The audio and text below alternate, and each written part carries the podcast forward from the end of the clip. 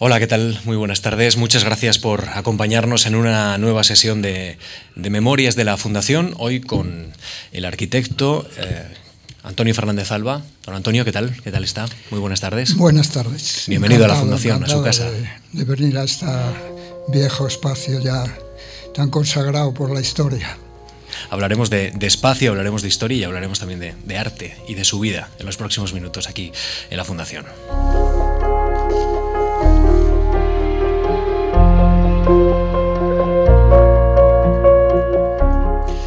Antonio, déjeme preguntarle en primer lugar cómo uno llega a conocer la ciudad. Usted ha hablado mucho de la ciudad y la ciudad es un asunto muy importante, un elemento muy importante en su obra y también en su obra literaria.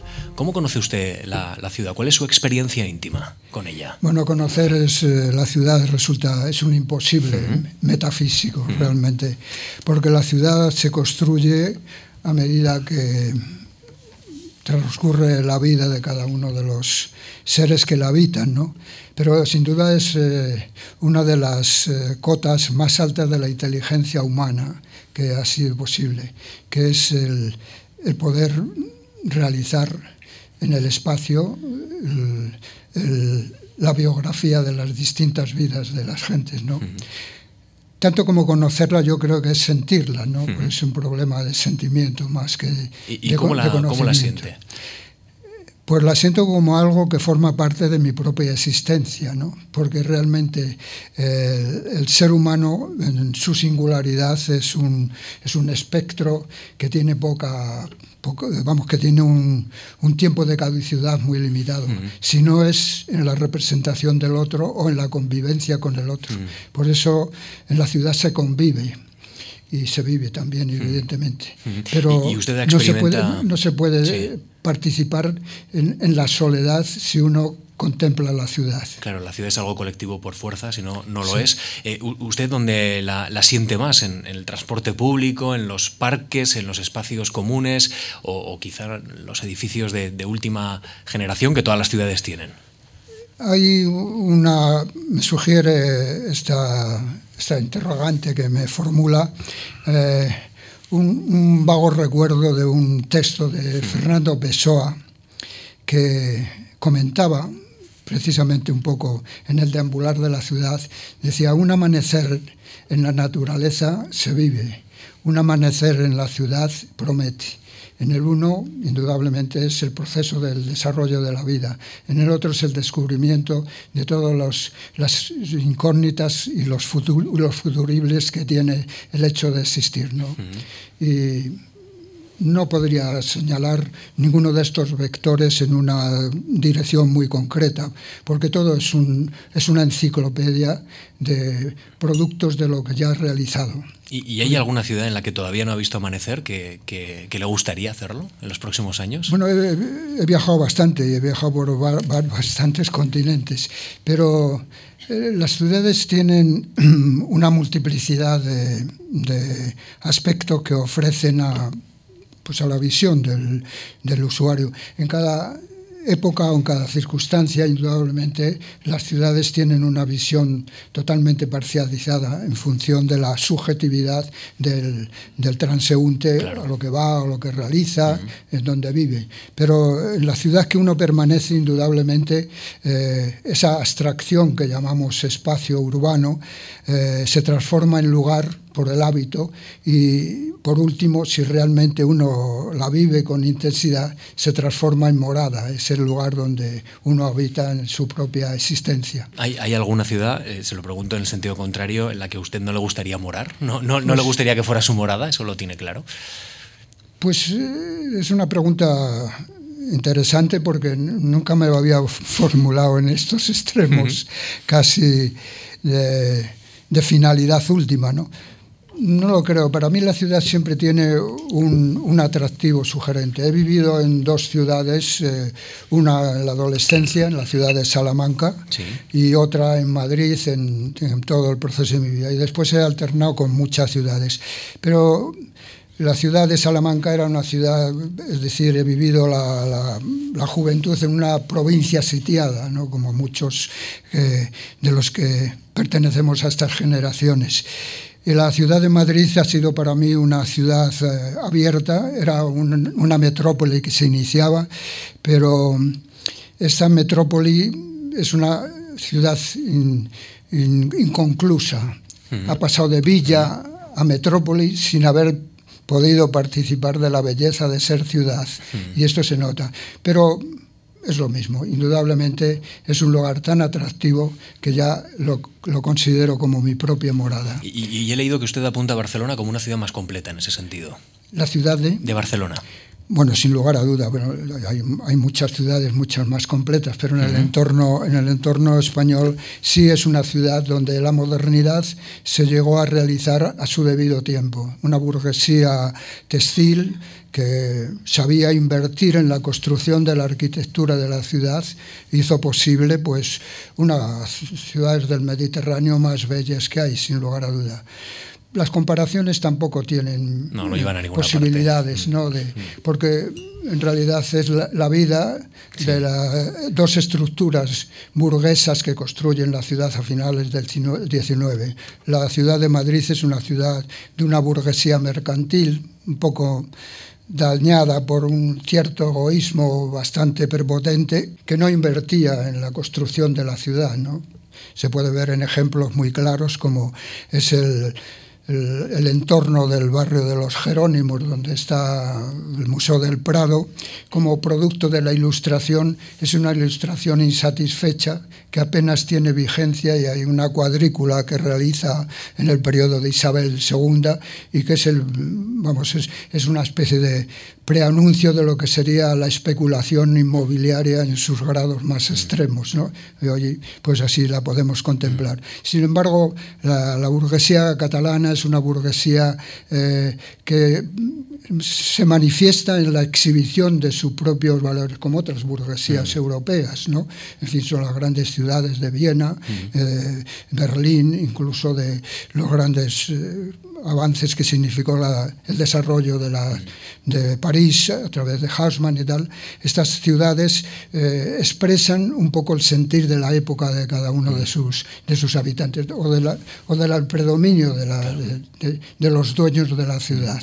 Déjame que le pregunte por una afirmación que, que tiene que ver también con los límites de, la ciudad.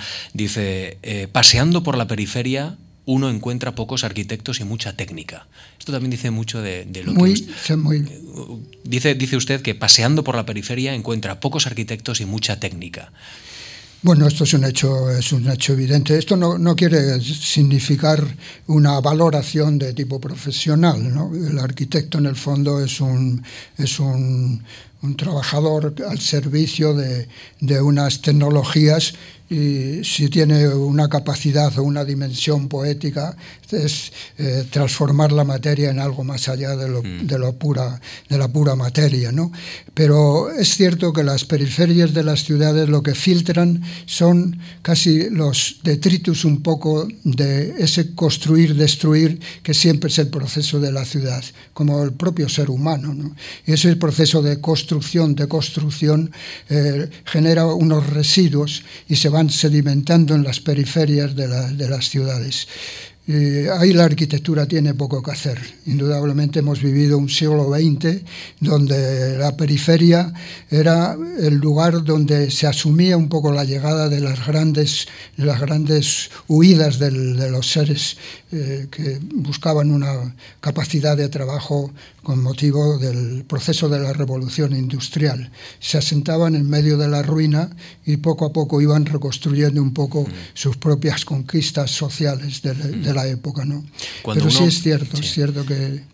Cuando, uno se aproxima a Antonio Fernández Alba, eh, uno encuentra muchos adjetivos. Yo he elegido unos cuentos y, y, y, y le planteo si, si, le parece bien. A ver, eh, he leído de usted que es un arquitecto sobrio, austero, sin concesiones al espectáculo, pero con una gran vocación de construir espacios para la vida.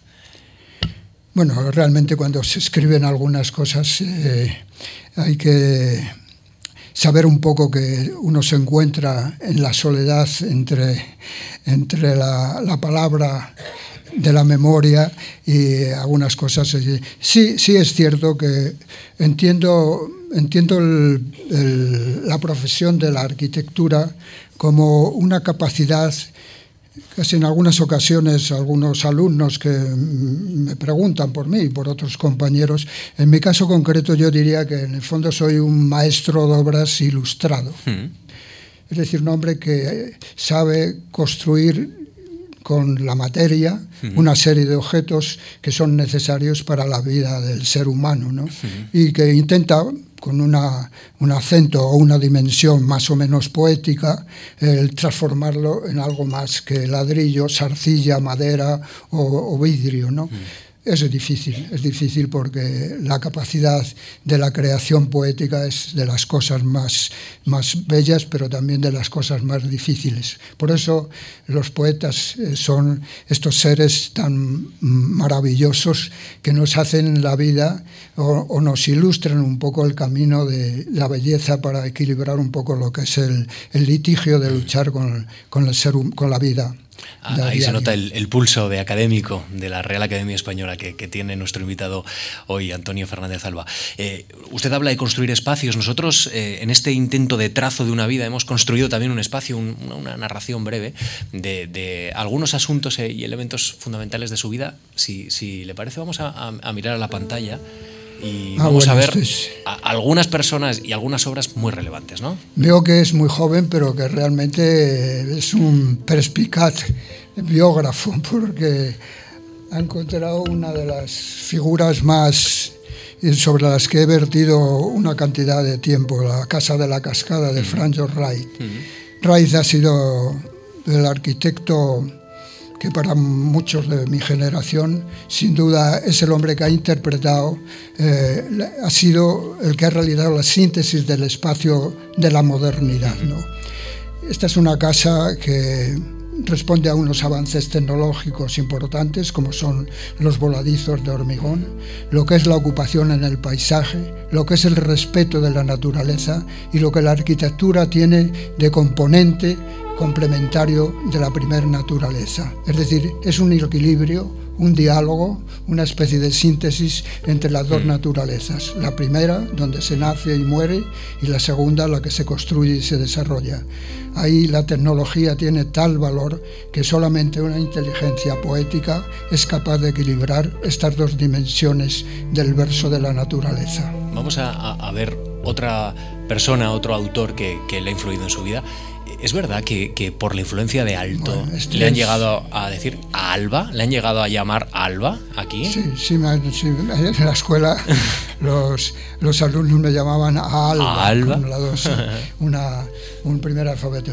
Este es otro de los. Este es el gran Mozart de la arquitectura moderna, ¿no? Es un casi un tosco marinero nórdico, Alvar Alto, finlandés, eh, que siente la naturaleza con casi como si construyera un canto gregoriano, con una elementalidad. De, aquí es un ejemplo un poco, un poco distinto. Esto es un mármol de Carrara que importa eh, para hacer el, edificio del, del, Parlamento finlandés, ¿no? Hace unos 25 o 30 años. Pero Álvaro Alto es otro de los, de los poetas que va buscando un poco a través de los materiales más nobles y más elementales y el oficio de, las, de los constructores de barcos crear una dimensión espacial que transforme el espacio urbano. Este es un, un gran edificio todo en blanco, fundido con la nieve del suelo, que pasa desapercibido como si fuera una materia más, un monte más que se construye en las partes centrales de Helsinki. Vamos con otro autor que, que, tuvo su influencia y que también le ha abocado al bueno, señor Oye, te tengo que agradecer y felicitar porque realmente no habíamos tenido ninguna conversación. No. Es el encuentro este de esta mesa. pero veo que si le Si le confieso realmente que había otra obra de Hudson que era una casa en la pradera, muy similar a, digamos, a esos proyectos con los que usted comienza también, eh, con línea y, con una presencia evidente del, del muro. Y, sin embargo hemos decidido traer aquí quizá la figura más, este más reconocible ¿no? de, de, este los grandes ejemplos, eh, esas obras síntesis que se hacen en un siglo. Es, es la catedral un poco del, del, hormigón armado, en láminas, una, un edificio que ha costado muchísimo la, realización fue un concurso que, que estaba totalmente excluido y que Eril Sarinen pues lo sacó ya de los que estaban completamente abandonados y ha sido una de las construcciones más señeras del, del siglo XX. Es la, la, ópera de Sydney, como se conoce muy bien, y representa también un hito muy significativo en lo que es la arquitectura de la ciudad, uh -huh. cómo el símbolo de una ciudad puede pasar a ser una realidad a través de una obra de la calidad eh, estructural y arquitectónica de esta belleza. Claro, este es un ejemplo también de cómo el trabajo del arquitecto no es un trabajo singular ni de una persona, sino es un trabajo de equipo. Y el que no entiende esta capacidad de colaboración con los distintos elementos que constituyen la arquitectura no, no tiene sentido. Una obra de estas nace como una catedral, una catedral gótica, otro de los ejemplos máximos de la, de la cumbre de la, de la mente humana, imaginando el espacio es realizado con una serie de ingenierías que tienen una capacidad para transformar el hormigón en una nueva dimensión plástica. ¿no? Bueno, pues Antonio, eh, vamos a utilizar una metáfora. Eh, eh, estos son tres grandes autores que han influido en, en, su obra. Ahora vamos a pedir a nuestros compañeros técnicos que eleven la, el sonido de la música. Vamos a hacer un repaso por su obra. En silencio, vamos a intentar ver una panorámica y ya nos introducimos en su vida porque ya tenemos algunos elementos esenciales para conocer qué piensa de la arquitectura Antonio. Bueno, eh, eh, planteando como primer postulado que mi vida tiene un interés tan limitado como el de la propia obra. ¿no? Ya Entra, veremos. Estos ejemplos entran en una comparación bastante dispar y generosa por su parte.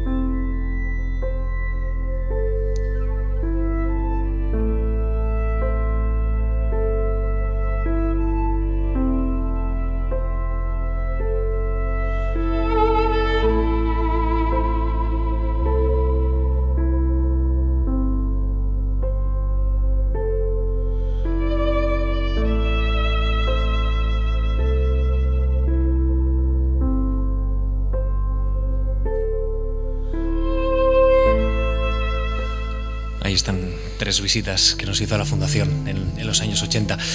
Antonio nace en Salamanca en 1927, en pleno casco histórico, y, usted reconoce que su infancia está invadida por la escala monumental de aquella ciudad y por la presencia del muro, cuando usted va al colegio y todos los días ve un muro, y de ahí encuentra esa conexión con el muro como elegía en su obra.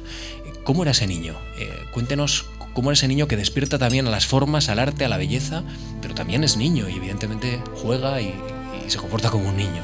¿Cómo, cómo, es esa persona? Bueno, el, lugar del nacimiento de, una persona está vinculado un poco al entorno donde, donde, discurren sus primeros años. Es cierto que la, ciudad de Salamanca es una ciudad monumental, como es bien sabido, y que la presencia de estos grandes muros de los conventos de clausura que cerraban un poco esa... Es una ciudad de, de, pequeños territorios, todos encerrados en una especie de núcleos, esa gran importancia que tiene el convento en la, en la, alrededor de la ciudad universitaria.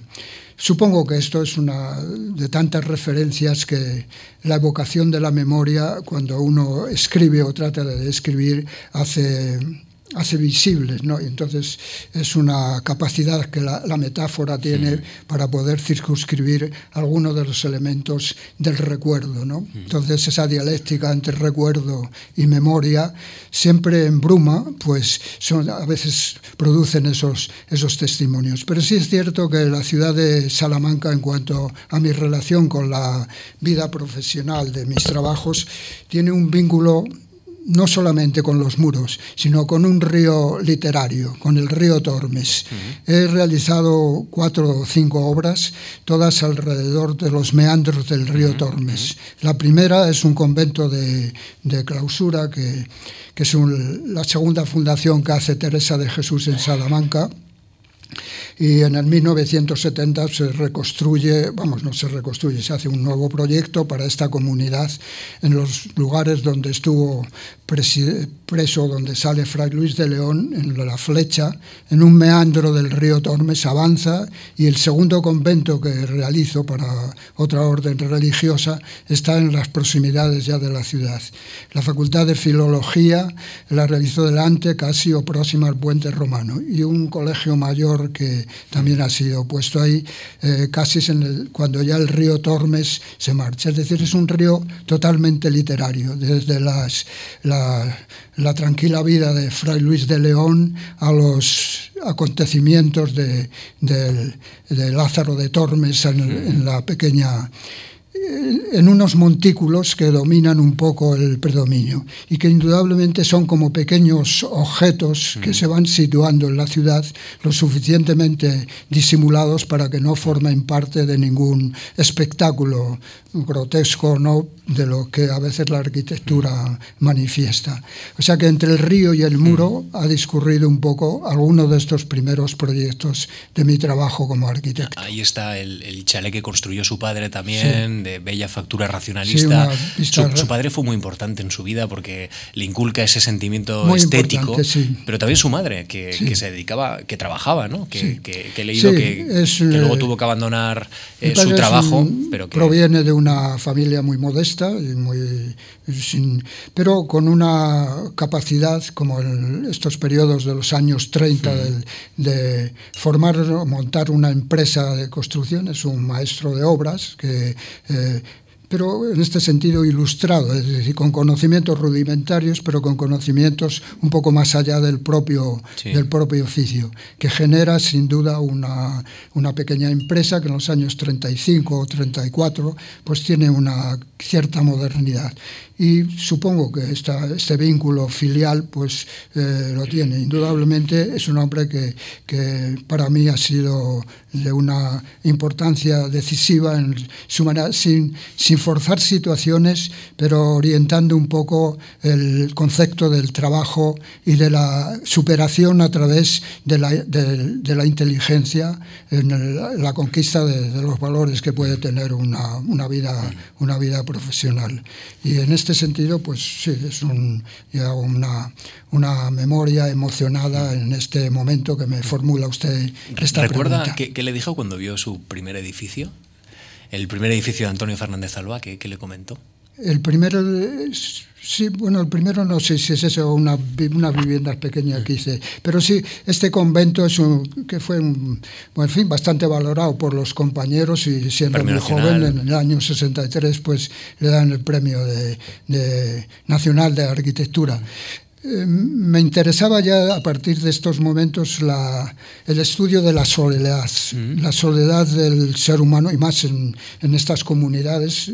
Eran unos proyectos que se realizaban saliendo de la propia estructura urbana del tejido de la ciudad de Salamanca, un poco a los alrededores, y se renovaban estas, estas viviendas en, otros, fundamentalmente en viviendas de habitación.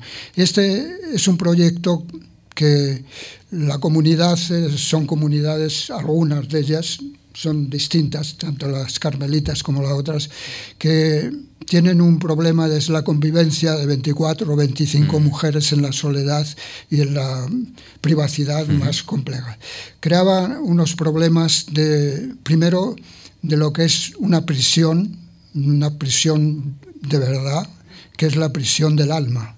Y entonces, ¿qué hacer para que estos seres que se meten en, esta, condición de, vida, pues puedan tener el equilibrio con el medio ambiente. Por un lado, las vistas hacia el río, el río Tormes, otra vez en presencia, río literario, río con paisaje atractivo, la sierra de Gredo al fondo, y después unas distancias que se pudieran recorrer tanto en el interior como en el exterior, pero sin salir del recinto del convento. Una jerarquía digamos, de, de, clima democrático, que todas tuvieran sol, las mismas vistas y que la jerarquía estuviera en la calidad espiritual de cada uno de estos miembros. ¿no? Esto yo creo que indudablemente es un, es un supuesto, casi diría metafórico, de lo que es la espacialidad de la arquitectura. Pero algo queda, a pesar de la, de la dimensión en que se pretende situar, siempre queda algún testimonio que hace factible que, ese abstracción, que esa abstracción, que es el espacio, se transforme primero en lugar y, como decía antes, en morada. De tal manera que todos los recintos que tiene con algunos elementos de introducir del verde, de la vegetación, es decir, de que cumplan un poco o pervivan, perciban los, espacios de, la naturaleza, el verano, la primavera, el invierno y el otoño. Este tiempo en el tiempo de la, vegetación genera una especie de coherencia que aunque no está descrita ni, ni, ni siquiera dibujada, sí lo perciben aquellos seres que tienen la mirada que resbala sobre los enlucidos de las paredes, porque entonces la pared y la textura del yeso ya es algo más, es una mirada contemplativa que introduce en el interior del que lo habita una nueva sensibilidad, ¿no? De nuevo vuelve la canción de la poesía del espacio. Hmm. Enseguida le, voy a preguntar por la etapa madrileña, por ese joven que, que se introduce en esa ciudad que crece por primera vez y conoce a Fernández del Amo. Pero, pero antes, eh, déjame que le, pregunte por las amistades en Salamanca. ¿Usted conserva algún amigo de la infancia en Salamanca? ¿Los ha ido cultivando a lo largo del tiempo? Sí, sí, bastantes bueno, muchos ya forman parte de esta memoria del olvido, porque ya a estas edades no se tienen nada más que recuerdos un poco de, de, superviviente, ¿no? En el sentido. Pero sí, eh, algunos de ellos que fallecieron jóvenes, como el escultor José Luis Núñez Solé, después algunos otros eh, periodistas, como el padre de, Núñez, el poeta eh, y algunas otras personas que siguen, muchos de ellos ya han desaparecido. Eh, conservo casi como una especie de cordón umbilical con lo que fue una adolescencia vivida en esta provincia sitiada que eran las ciudades españolas en los años 50 y 60 y también como una especie de vínculo pues más o menos familiar con el entorno de, de estas edades, ¿no? Pero no muchas, la verdad es que no, no, no he tenido, porque ha sido una relación desde la llegada de Madrid más fuera de, de visitas o de viajes fundamentalmente profesionales a, distintos países del mundo. ¿no? Bueno, pues vamos a hablar de, este joven eh, Antonio que llega a la ciudad de Madrid, que se encuentra con un amigo de su padre, con José Luis Fernández del Amo, que, que le ayuda también no solo a comprender por dónde podía ir la ciudad, sino encontrarse con un montón de personas muy interesantes, que le abren a uno la mente y, participar en unas tertulias que, casi ningún joven de su edad podía disfrutar en Madrid.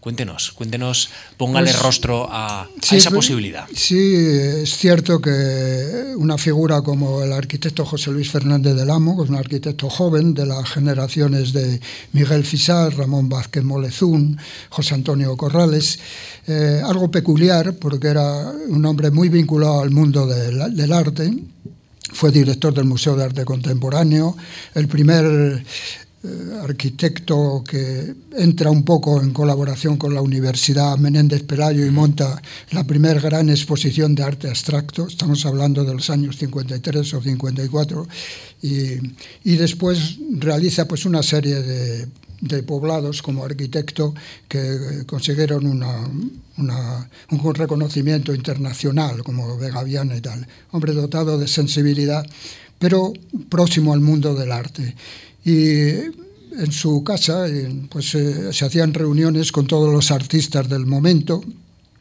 con los eh, grupos políticos también de, del momento que planteaban una lectura un poco de cómo vivir en el tiempo que de alguna manera no se vivía. ¿no? Y estos grupos eh, fueron diversos y se llegó a constituir pues, una especie de entramado en el ámbito de Madrid que giraban alrededor de los escritores, poetas, periodistas, artistas plásticos y tal.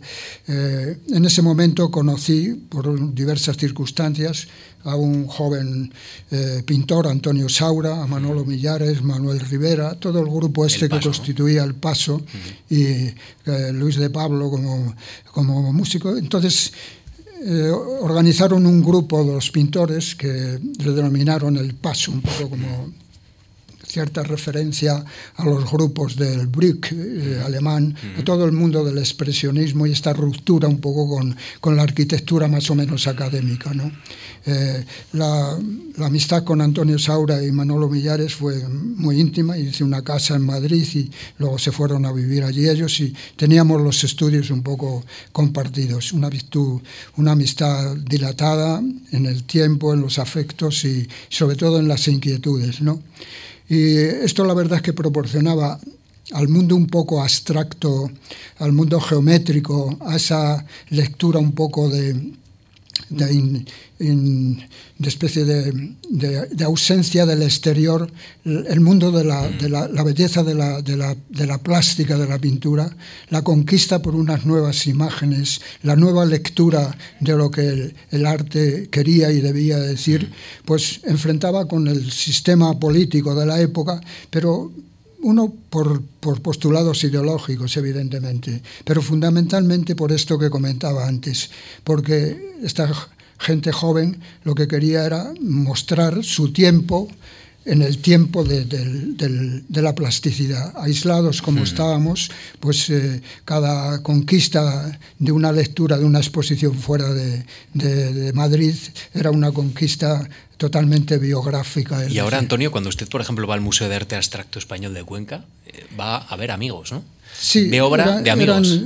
Yo en ese Esto pocos españoles lo pueden decir. Un poco, un poco distanciado por mi vida profesional, pero sí con todos los artistas que estaban allí, los que formaban parte de ellos. Y todos eran, eran, eran, han sido amigos y siguen siéndolo los que aún perviven. Claro, es un ejercicio muy interesante porque la mayor parte de nosotros cuando eh, vemos el grupo El Paso, cuando vemos eh, obra de Chillida o Teiza o, o Chirino, no conocemos a la persona, ¿no? No, no sabemos distinguir dónde está ese trazo, ese pulso personal. Vemos obra, obra plástica, que podemos conocerla mejor o peor, pero usted puede traspasar esa obra y ver la persona. Y, esto es un ejercicio, es una visión única. En muchos casos una, eh, digamos, una una tangencia eh, más allá de lo puramente convencional, es decir, eh, la, vigencia de una, de una tensión vital por, por establecer aquello en lo que cada uno creía y creía que debía ser la manifestación de, su trabajo y al mismo tiempo eh, la incorporación de todas esas lecturas que venían fuera del, país y que eran como novedades auténticas. Mm. Algunas no lo eran, pero otras, sin embargo, sí. Con lo cual había un enriquecimiento mm. biográfico, mm. intelectual de la, de la persona. ¿no? Es decir, que en el fondo no solamente era una, una eh, relación de amistad, como puede ser eh, en otros aspectos de la vida, sino que era una formación dentro de, la, de esas amistades. Y además un conocimiento enriquecedor. Esto yo creo que le debo al arte la mayor eh, capacidad y sensibilidad para entender la arquitectura desde otra dimensión que no la hubiera tenido si no hubiera percibido la lucha de cada uno por la valoración del espacio. Además, algunos de ellos fueron grandes artistas que fueron los que mejor hicieron la meditación del espacio. Un Eduardo Chillida, un Pablo Palazuelo, otros, plásticos ya más expresionistas, indudablemente eh, forzaban a entender que la nueva, lo que llamaban o llamábamos o creíamos que era la modernidad, era algo nuevo para poder interpretar también nuestras formas de vida. Hmm. Sus trabajos eh, los tiene repartidos hoy, no solo evidentemente en las ciudades en las que los ha creado, sino están repartidos sus maquetas y sus dibujos por el Pompidou, por la Real Academia Española, por la Real Academia de Bellas Artes de San Fernando, por la Escuela de Arquitectura. Son sus huellas. Yo, yo le pregunto si tiene algún tipo de, de orden. Si usted ha introducido un poco de orden, si sabe qué está repartido y dónde está repartido. O, en ese sentido usted es muy generoso y, bueno. Pero eso no, tiene, eso no tiene ninguna importancia. No, yo le quitaría el... Eh, procuro utilizar, si me permite, un poco eh, una expresión más o menos literaria, el verbo preciso, el, el, el nombre necesario y el adjetivo a ser en penumbra mejor, porque si no, en esto de, las, de, de, las, de los perfiles biográficos hay mucho de, de imaginación aduladora por uno mismo, ¿no? que uno se cree más. No, eso es que realmente el trabajo del arquitecto, sobre todo la, la expresión gráfica, sí la cuidado por una necesidad de poder expresar en, en, el propio plano aquello que indudablemente era la tensión del, del, proceso de desarrollo del proyecto. Nunca me ha gustado utilizar esa palabra de creador porque me parece la mitificación de, de unos personajes que creen el, el sentido del arquitecto y que hoy se mantienen todavía en muchas de las escuelas, dentro y fuera de España, de esa especie de idealización de que es el, arquitecto, el hombre que trae la belleza a la tierra. ¿no? Creo que es, un, es una, una, de tantas estupideces como genera el halago humano. Y en este sentido sí es cierto que el, este trabajo de referencia en la expresión del documento gráfico era algo más que un dibujo más o menos placentero, sino era la expresión, una especie de diograma de, lo, de, la, de la lucha que se establece entre el papel en blanco y lograr una imagen que luego permita la construcción de un, de un ideario, una imaginación hecha realidad. ¿no? En el Ecuador de nuestra conversación vamos a, a escuchar cómo la música también crea espacio. Usted ha, ha creado espacios pero también hay músicos que los crean y, y, yo creo que es también una forma sugerente que nos acompañe el espacio musical en esta conversación esta tarde. Eh, le, le, invito a que tome un poquito de agua, vamos a sosegar la conversación y vamos a seguir avanzando, nos vamos a acercar ya a 1970 cuando usted solicita esta fundación, a la Fundación Juan Marco, una beca. Muy bien.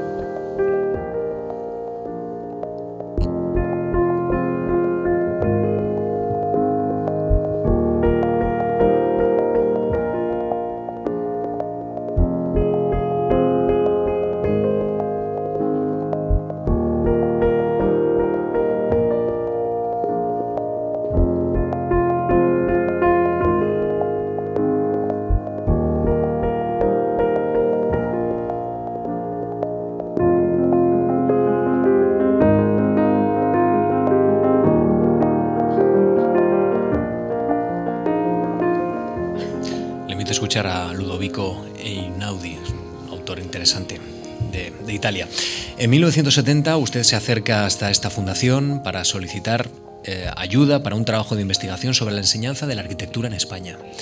Y, y yo me pregunto cómo era aquel joven que se acerca a esta fundación para solicitar cómo ordenar y cómo obtener nuevas ideas para, para ayudar a enseñar mejor arquitectura porque usted ya había creado. Muchas de las obras que hemos visto ya estaban creadas sí. para cuando usted se acerca a esta fundación. Y sin embargo usted tiene una pulsión, una necesidad de expresar bien la docencia y de ordenarla bien. Cuéntenos. La, la verdad es que esta, llamada un poco a la enseñanza eh, fue muy joven en mi, digamos, en mi currículum profesional. Yo concluyo los estudios en el año 57 y en el año 59 eh, estoy, eh, bueno, entonces eran una especie de ayudantes para corregir los ejercicios en las escuelas, en la cátedra de construcción.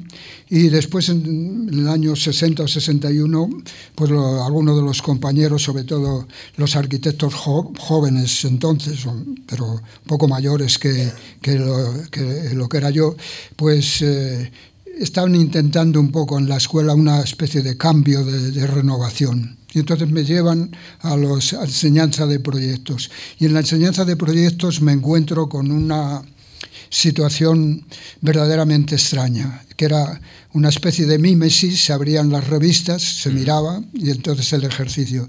Los profesores, algunos señalados e importantes, no, pero la mayoría pues pasaban por el tablero de dibujo y hacían algún comentario más. Claro, esto indicaba que aquello no había forma de, saber nada más que lo que uno podía aportar. Y en ese momento, en los años 60 o 63, intento con un grupo de jóvenes profesores, que algunos de ellos yo los había invitado a que fueran, eh, a, que fueran a, las, a la escuela, porque entonces la enseñanza de la arquitectura estaba muy abandonada. Es decir, ser profesor entonces era aquel que no había podido tener trabajo y que se metía allí casi como de auxilio social de la arquitectura para poder subsistir en la vida profesional. Curioso, con el paso del tiempo hoy la demanda es verdaderamente como si fuera para hacer oposiciones abogado del Estado o notario del, del Estado. Pero esta situación con esta gente joven nos creaba una inquietud de lo difícil que había sido llegar a ingresar en aquellas escuelas especiales, tanto las ingenierías como la arquitectura, y además el poco sentido que tenía el discurso. Había discursos personales de grandes, grandes maestros, grandes maestros que lo sabía sin lugar a duda, pero apenas el resto de la estructura general de la, de la enseñanza ofrecía. Y pensé que la fundación, que era una luminaria, la Fundación Mars, era una luminaria en el panorama de aquel desierto que significaba la vida intelectual, eh, pues ofrecía unas becas muy generosas y muy bien dotadas, tanto para ir a estudiar fuera de España como dentro. Y solicité una beca que se concedió. Entonces montamos un equipo con unos profesores de la, de la Escuela de Madrid, de Valencia, algunas referencias con Barcelona, algunas referencias también con, con Sevilla, que ya estaban funcionando, pero era de una aproximación tal y de una falta de profesionalidad por nuestra parte, porque éramos eh, totalmente jóvenes con buenos deseos, que lo que hacíamos era una información de cómo se realizaban aquellos, aquellos estudios, qué, circunstancias, cómo se daban las asignaturas, apoyados por algunos trabajos interesantes del mundo de las facultades de, de letras como, y de arte, como era el profesor Antonio Bonet, que se había dedicado a desde algunos editoriales como cátedra a publicar una serie de libros entre, y con esto hicimos un, informe un informe que se publicó y que bueno que costaba en el este. Pero esto lo que creó fue algo más que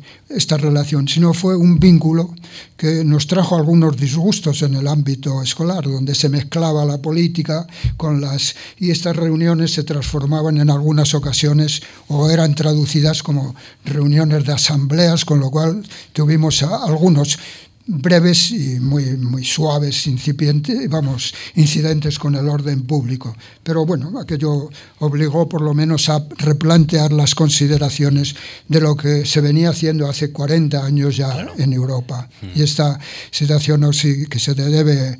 Eh, yo creo que la Fundación eh, Juan Mars fue algo más para, para, este país que estas ayudas y estas becas. En el fondo, en un tejido yermo y desértico, lo que creó fue una mm, llamada a iluminar lo que la modernidad ya era historia ¿no? y que empezó pues, a ilustrar una serie de mentes no solo en el campo de las artes, sino en el campo del pensamiento, que yo creo que los frutos están manifiestos en, en toda esta playa de, de, de personas que, que vienen a, a, decantar aquí delante de una amable mesa el, el el, la memoria de esta, de esta fundación. Fue y creo que sigue siendo, en este sentido, una... Y en un país como España, esto no es solo de agradecer, sino es una obligación de, de rendir homenaje permanente a instituciones con esta calidad intelectual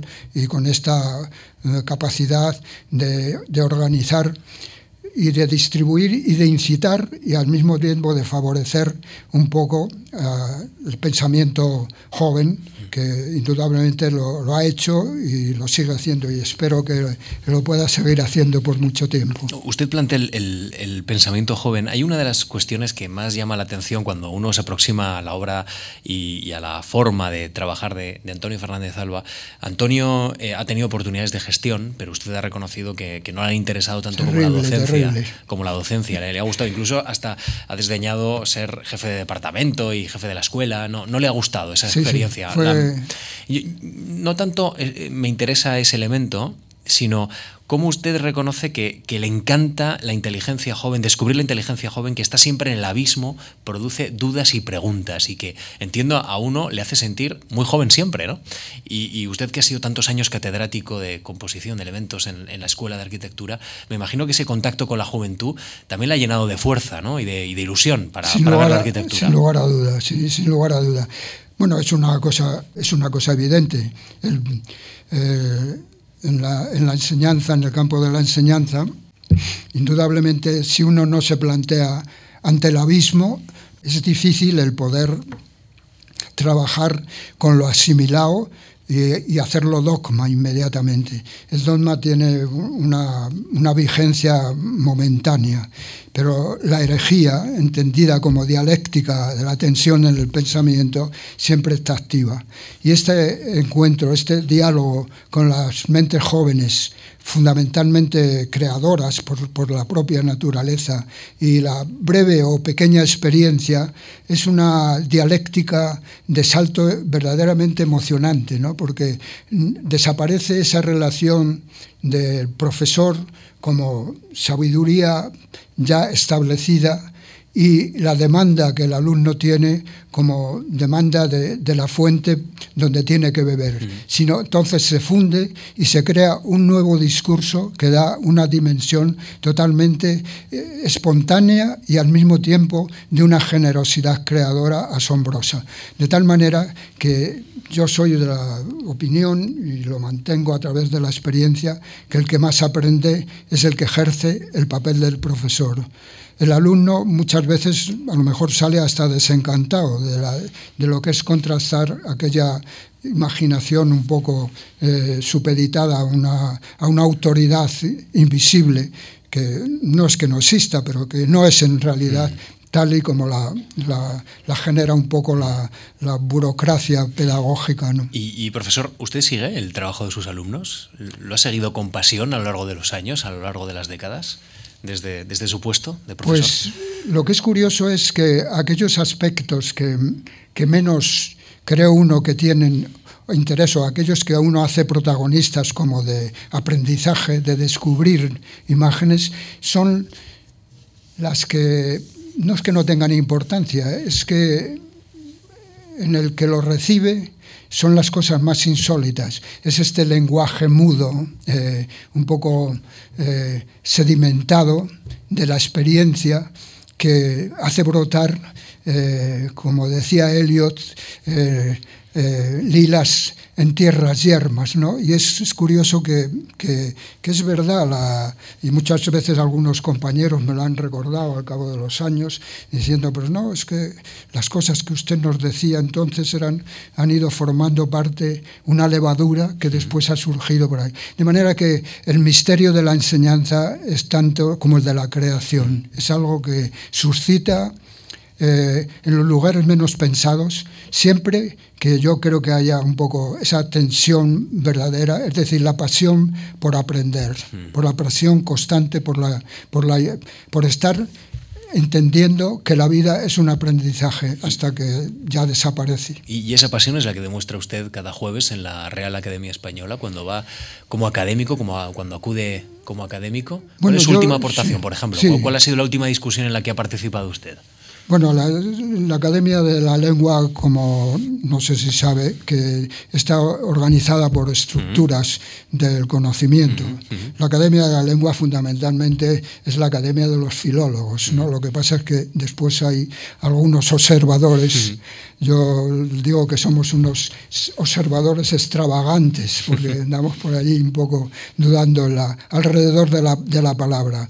Las discusiones eh, eh, son fundamentalmente del tema de en la sección que, a la que yo pertenezco, que es la científico-técnica de los términos que entran a formar parte del campo del arte, de la ingeniería, de la técnica, de la construcción y tal, y por lo tanto, y otros muchos más. Entonces, las discusiones siempre se plantean pues eh, con problemas no tanto de los que ya están constituidos como estructura lingüística, sino aquellos nuevos que se tienen que incorporar, bien porque provienen de, lenguas de filología extranjeras o bien porque surgen en el momento. Y hay algunas palabras eh, difíciles de cómo incorporar o introducir o acoplar al este. Por ejemplo, un término como es el, lápiz electrónico, el pen drive, que en unos países se dice pincho. Es una dificultad verdaderamente asombrosa que todavía no está definida en una estructura de lingüística de cómo se podría explicar en, la, lengua, eh, la lengua española. ¿no? Lo que ocurre que estas, más que estos problemas que son problemas técnicos muy concretos y que generalmente eh, el juicio y el valor del filólogo es el que, el que predomina y el que, el que construye después el este, el tema de, la Academia de la Lengua es que es, es un lugar de prodigio, ¿no? porque el continuar lo que la lengua ha sido, lo que la lengua es, lo que la lengua será, es lo que la palabra, mejor dicho, ¿no? Es uno de los misterios también más, más auténticamente creadores, ¿no? Que, porque la palabra no la hace un personaje más o menos habitual que dice que debe de nombrarse aquí las cosas, sino que la hace el común de, de, las lenguas, el común de los, del imaginario colectivo, que asigna una especie de epifanía aquello que tiene que descubrir el concepto de mesa, el concepto de amor, el concepto de,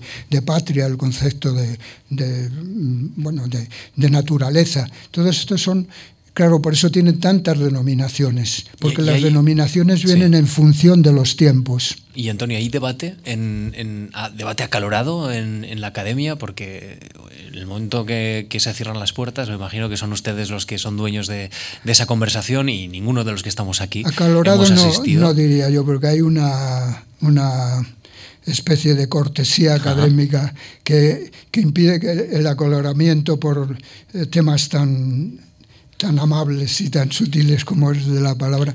Pero sí, sí, ahí es lógico porque cada... cada pero yo, yo Hay académicos a la academia, con, mucho carácter. A la academia no le daría ese, ese carácter un poco de, de disciplina eh, dura para, para, para como de forces para sacar la palabra a la, a la propia naturaleza.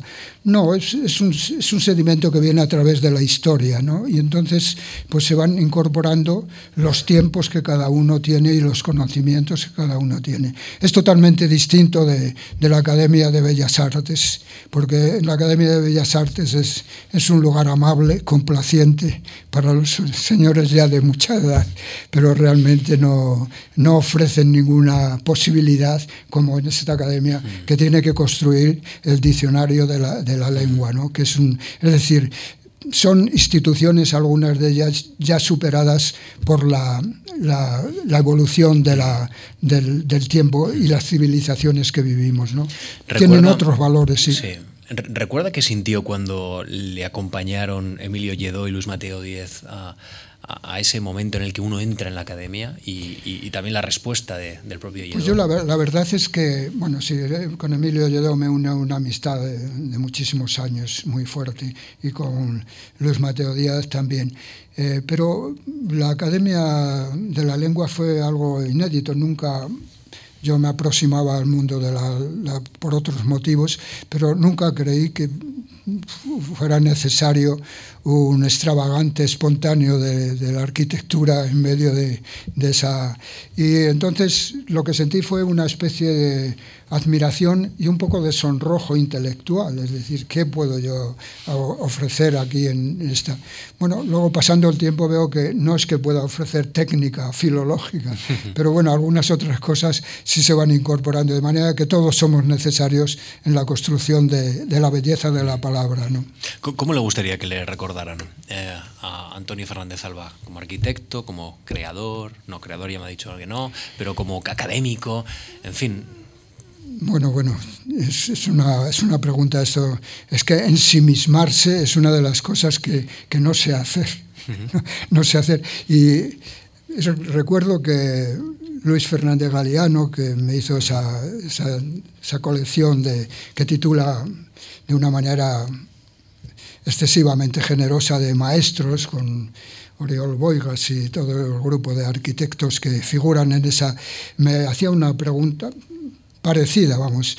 Y recuerdo que le, le hice un comentario de que me parece muy, muy sugerente del Marqués de Santillana, que ya en una edad, yo creo que no, no, tan longeva como la que represento yo en estos momentos, en su palacio de Guadalajara, pues estaba contemplando una magnífica biblioteca que disponía y, y de los libros que él había escrito, porque el Marqués de Santillana lo conocemos solo por eh, no hubo moza más hermosa que aquella vaquera de la Finojosa, pero es, es un gran poeta bastante considerable. Y contemplaba aquello y decía, Memoria, todo esto no será más que memoria de la voluble fortuna. Dice, la única muerte segura que llamamos olvido. De manera que no puedo ensimismarme porque creo que de esto quedará poco o muy poco, alguna referencia, alguna apóstrofe en estos años que vivimos en el siglo XX en la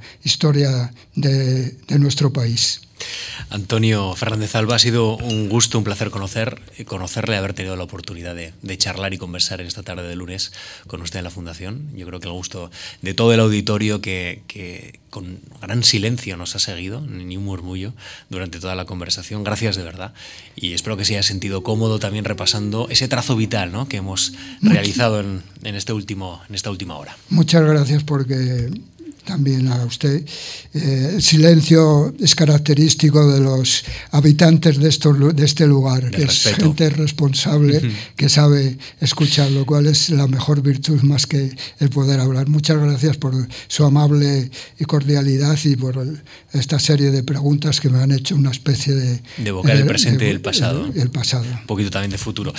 Aprovecho que tenemos este atento auditorio para mm, contarles que, que mañana y el jueves pueden disfrutar de la poesía de Pera Rovira. El viernes, Marta Sanz, eh, esta autora, eh, presenta una nueva película de nuestro ciclo de, de, cine mudo y también les adelanto que la semana que viene nos acompañará en Memorias de la Fundación el presidente del Consejo de Estado, José Manuel Romay Becaría. Gracias de verdad, Antonio. Muchas gracias. Ha sido un placer.